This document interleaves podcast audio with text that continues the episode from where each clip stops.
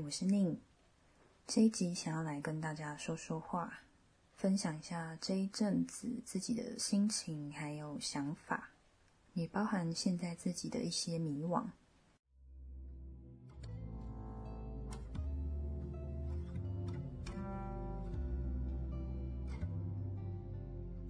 回想起来，这个节目是从二零二零年开始制作到现在，也已经将近两年的时间。虽然更新的频率与速度比别人慢上许多，但回顾起来，我也确实累积了很多我所整理的关于这些书籍的想法跟心得。最重要的是，透过阅读跟整理，我也更认识了自己，也更尝试了不同以往的表达方式。每一次架起麦克风，想着自己要说什么，想着想要分享什么，录音键一按下去，似乎就会开始不断的说出那些已经在脑海里浮现的一个架构。我很庆幸当时自己有开始这个尝试，从无到有去建立一个节目，那种对于一个新事物的探索。到现在，我都还会记得那一份热情跟想要去尝试的心情。直到现在也是，对于每一次的分享，我仍然不断的希望自己可以分享的更清楚，表达的更流畅。在这个节目里，或许是顺应了一种我想营造的氛围，在夜晚可以陪伴，可以比较沉静的气氛，我选择压低的声音。用这样的声线来诉说一些关于书、关于自我、关于成长、关于挣扎的事情。我知道，比起许多热闹的闲聊的节目，这样的内容不会第一时间就吸引人。而对于大部分的人来说，第一个选择的也不会是这样子的性质。这种比较催眠，这一种相对来说可能比较单调的内容。多半不会是那么吸引人，可以立刻去听的。但另一方面，我也知道，我也相信，我选择这样子的分享的形式，或许不会在平常繁忙的时候能够成为你的选择，但却会在一些你一个人的时候，你真正需要的时候，却有可能需要这样子的陪伴。我知道我的内容。听起来多半很像是在自言自语，某方面来说，也是在对听着的你们分享。相对来说，或许是更加亲近、更加私密的一种状态。而这种私密，不同于平常那种与多人闲聊的模式，更像是一种独自一个人独处的时刻，跟自己对话、反思、反刍的一个过程。有没有想过，你是不是一个能够适应自己一个人独处的人呢？有谁是喜欢独处的呢？我相信大部分的人其实都非常的不习惯，特别是在这个繁忙快速的时代，即便我们是一个人，却也都深深的被社群网络所捆绑。一旦切掉那个连接，可能就会陷入一种惶恐。有没有想过那个惶恐是什么？对我来说，每一次的录音，我都可以感受到一种真空的状态，是一种自己跟自己的空间，却也是跟网络产生一种连结的空间。那是只属于这个时代才有的一种机会。然而，不论是哪一个时代，孤独终究是孤独，迷惘也终究是迷惘。有时候，我会在想。我的节目到底是一些什么样的人在收听呢？我所分享的内容对你们来说，是不是真的有带来一些收获，或者是带来一些陪伴？也有可能终究只是我在跟自己自言自语，但对我来说，这个自言自语却带给我自己力量。也许每隔一阵子，我就会陷入迷惘，想着这个节目是不是做到现在，好像到了一种。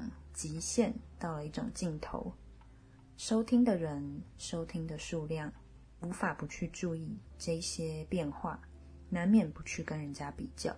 希望可以跟听众或者是网友有更多的互动，却也不知道还可以怎么做得更好。因为同时我也知道，过度的在社群上面花费大把的心力，就有可能忽略更多需要专注在自己的时刻。对我来说，我知道，当自己过度的投入在社群上，往往也是一种逃避自己的机会，只看自己愿不愿意去承认而已。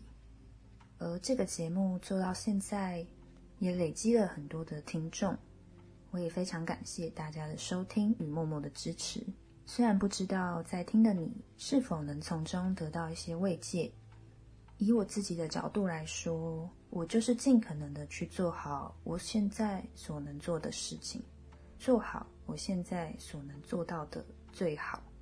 虽然录了这么多集，仍然觉得自己的表达还可以更好更好。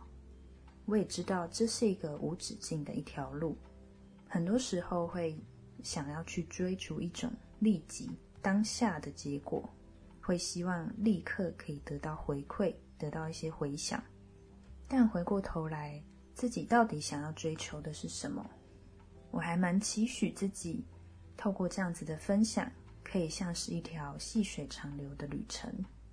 两年的时间已经算是不短的累积，有没有可能我还可以录到十年更久？我敢不敢这样子去期许？敢不敢这样子去想象自己可以持续的累积？既然生命本身就是累积，那有多少得不了了之，是会让我自己遗憾、觉得可惜的呢？对你们来说，会不会也有这样子的时刻呢？有哪一些事情是你其实想去尝试、想去经营，但或许遭受了一些困难跟挫折，让我们放下，暂时的搁置在那边，却可能还是在心里想着。不论那是什么样的事情，我相信他一定都一直在等着。有时候朋友会问我，想去做一件事情，不知道现在去做会不会算太晚。每当我们在问出这样子的问题的时候，其实我们并不是真的在问这个问题，而是我们想要去听到对方可以无条件的告诉我们：“你不需要担心，尽管去做。”每当我们在提出这样子的问题的时候，其实我们并不是真的在询问对方，因为我们心里往往有一个期望可以听到的答案，因为对自己的没有自信，因为对自己的一些失落，而需要另外一个声音来支持鼓励自己可以继续向前。今天我是扮演这一个鼓励的角色，或许在不同天的时候。我就会变成另外那一个去寻求鼓励的角色，而在我陷入迷惘的时候，我也知道心里常会有许许多多的声音跟许许多多的疑问，是去想着还会有人记得我吗？还会有人愿意支持我吗？在那种需要讨拍的一种低落的情绪下，往往会是我们相对来说最脆弱、最需要一些肯定的时刻。而这样的时刻，如果一而再、再而三的发生，不断的重复、不断的循环，或许我应该要去想的是：那我为自己做了什么？每当我在寻求鼓励的时候，我有没有先成为那个鼓励、看见自己的人？我有没有去看见我为自己做了什么？我有没有先去好好肯定这一些我所确实做到的部分？那些我想做还没有做到的部分，可以是我去调整改进的地方，但是不代表我什么也没有做。即便在负面的时候，就会对自己常有一种全面否定的那种状态，会觉得自己好像什么也做不好，会觉得自己什么也不是，跟其他人比起来，自己实在还差得太远了。但往往这些可能都是建立在一种表象的想象。是我对于外界、对于世界的一种揣测。其实我也并没有真正去理解其他人背后的辛苦跟他们的挣扎。我只是去羡慕跟嫉妒他们所呈现的光鲜亮丽的外表，但我并不知道那实际上需要付出什么样的代价。这个世界本身或许并不公平，但我觉得人对于自己的付出所能得到的一种踏实感，在每一个人身上是公平的，因为你有没有去付出，你有没有去努力，你自己最清楚。而不论你的付出是否有得到具体的一些回报跟成果，就付出的这一件事情本身来说，但有付出，我们自己就已经从中得到满足。而这个部分对于每个人来说都是一样的。以前会非常非常的在意那些结果，那些外人才看得到的成果。毕竟具体的成绩是大家比较可以清楚去看见的，而谁会去注意到你自己默默耕耘的那个角落？那些孤独的时刻，只有我们自己与自己共处。所以有时候，比起去向别人讨拍。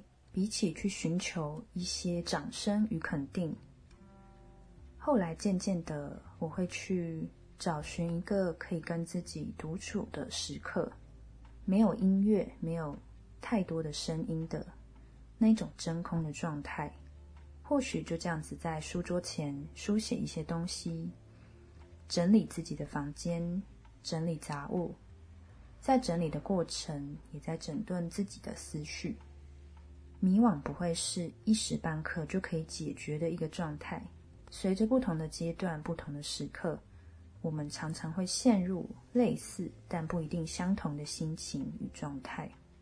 但我们也总是不断不断的去厘清，总是不断不断的确定自己可以怎么样更了解自己，可以怎么样更去知道自己到底要什么。在这个世界上。清楚知道自己想要追求什么的人，其实并不是那么的多。而就算知道自己喜欢的事情，能够有能力、有勇气去追求，也是另外一回事。而即便正在做着自己喜欢的事情，仍然还有许多许多其他层面的事情要去面对，不只是事情，还有与相关的人之间的沟通，还有相处。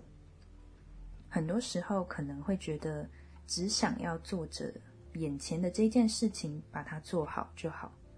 但人生好像没有这么简单，跟这个事情有关的所有人、所有事物的层面，我们的决定、我们的所作所为，都会造成影响。我们其实不再只是我们自己一个人。这样一想，其实就有一种一体两面的感觉。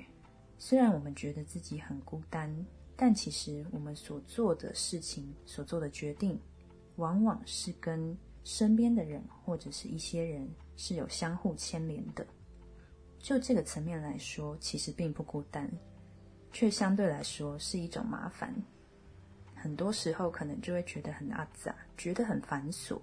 但如果是我们选择活在这样子的一个社群的话，我们可能就不得不去面对。我们必须与周遭的人事物共存。最困难的往往是，我们要怎么在与他人共处的同时，又能够保有自我，在尊重他人的同时，也不完全牺牲掉自己的自我意志。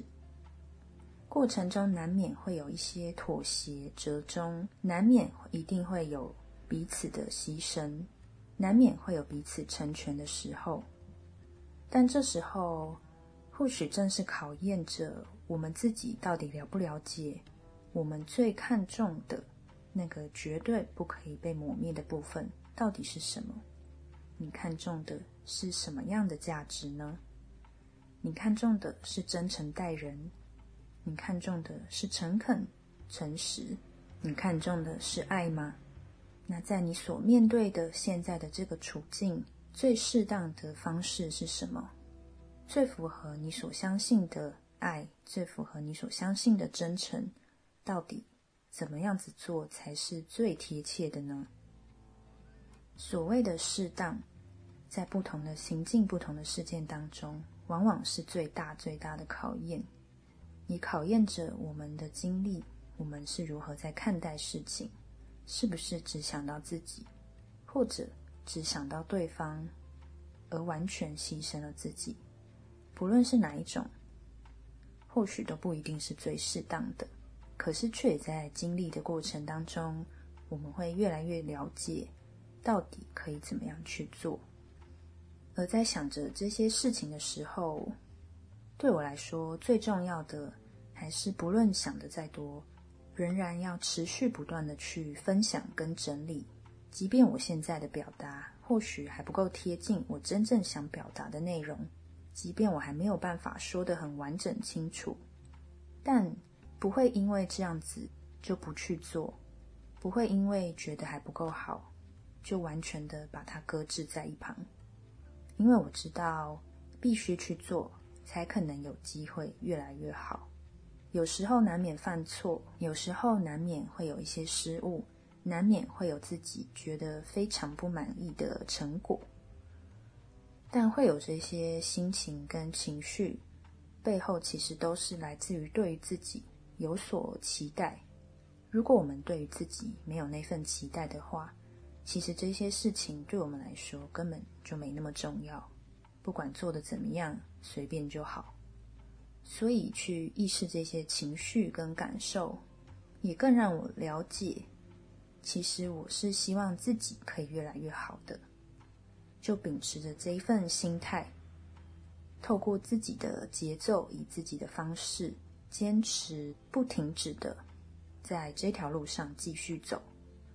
不论什么样形式的创作，不论什么样形式的分享跟表达，我都相信，只要不放弃，就会有机会越来越好。那这就是这一集主要想跟大家分享的一些概念。主要说到的其实都是一些概念。那之后我会整理一些在生活中实际碰到的事情，或者是我遭遇的一些情况。透过这些故事，或许大家会更可以理解我所想传达的这些概念，具体来说是什么意思。我会继续努力尝试去表达。节目做到现在，对于自己来说，好像是一个还蛮需要重新思考一下的阶段。我不会停止录音，也不会停止阅读，只是希望可以转换一下心情。再去想想，今后我还可以怎么样分享的更好？比方说，在接下来的节目会有机会跟巴巴文化合作，我们将会在节目上第一次有其他人来节目上对谈，我们会分享一些跟绘本有关的主题，带到我们的人生和故事，一定会准备好很好的内容分享给大家。那除了这个节目之外，其实，在两年前我们也有另外一个节目，是叫做《榨出柠檬汁》，这是由我跟温两个人闲聊的节目。有别于这个节目，那真的是非常闲聊的闲聊，完全就是在记录我们的一些吃喝拉撒，听起来完全落差很大。或许有些人在听到这个节目的时候，会非常的诧异，会觉得怎么感觉判若两人。我自己在听的时候也觉得很有趣，就是因为我在这个节目是压低声音，但在另外一个节目就是平常说话的一个语调，相对来说没有像在这里这么意识口齿。但对我来说，不同的面相其实都是我这一个人，不论它的落差再大，其实人的面相本就这么多元，所以透过不同的节目去记录我自己的不同面相。对我来说也是还蛮宝贵的。现在看起来可能会是一些非常琐碎的闲聊，非常日常，好像没有什么重点。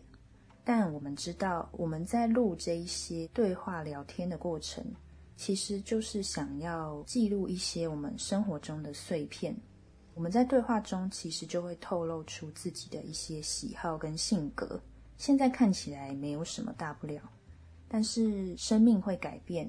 人会改变，而我们也会渐渐的老去。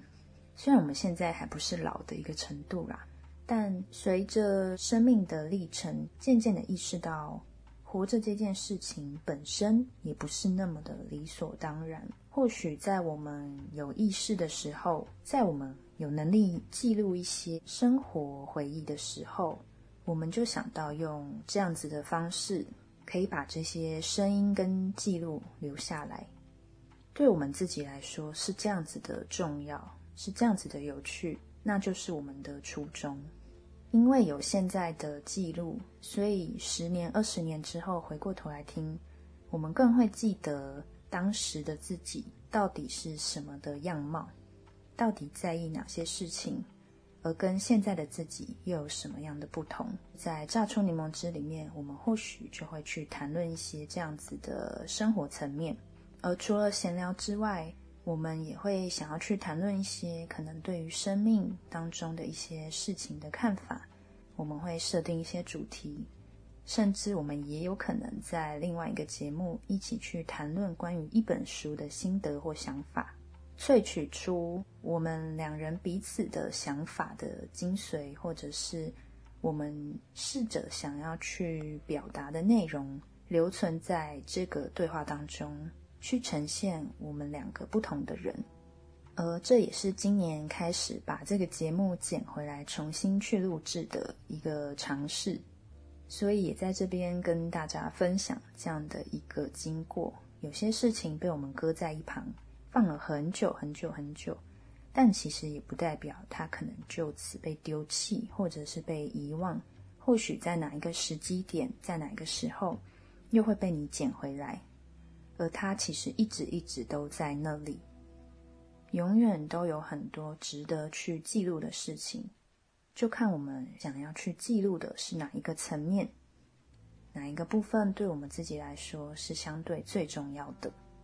所以，如果对于我们闲聊有兴趣的话，也欢迎去搜寻《榨出柠檬汁》这个节目，你可以在不同的两个节目收集到你的不同面相。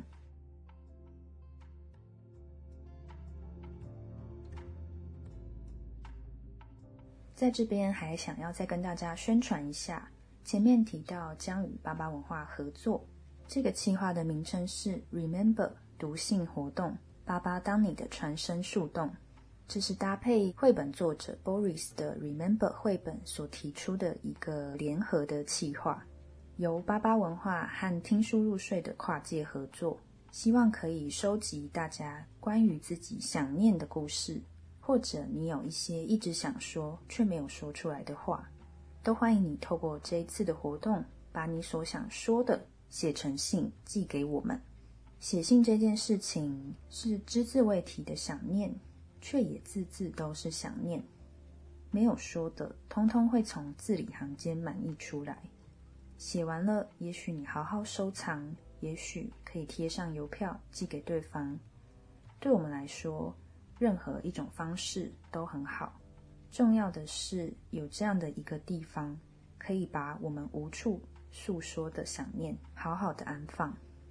我们邀请大家写信，到时候我们会分享大家的故事，我们也会在节目上分享我们自己的故事。欢迎大家到巴巴文化的脸书上面搜寻关于这个企划的内容，因为是搭配绘本所提出的企划。所以有购买 Boris 的这本 Remember 绘本的人，就可以使用随书附赠的信封还有卡片。而当然，你们也可以使用自己的信封信纸来参与这一次的活动。我们欢迎每一份想念，欢迎每一封信，欢迎每一个愿意提笔写信的人。如果你有想要一直一直记得的事情，就让这封信来替你保存吧。欢迎你可以把你的信。寄到台北市文山区兴隆路二段两百七十五巷一弄二号一楼，八八文化收。收信截止时间是二零二二年的二月二十二号。我相信小小迟到一点点应该也没关系啦。总之，如果你有兴趣的话，就赶快提笔写信吧。那关于这一个读信的计划，敬请期待之后我们跟大家公布分享。在这边，谢谢你的收听，谢谢你们一直以来的支持。如果有任何想说的话，也欢迎你们私讯我。有任何想法，都欢迎跟我说。那我们就下一集再见喽，拜拜。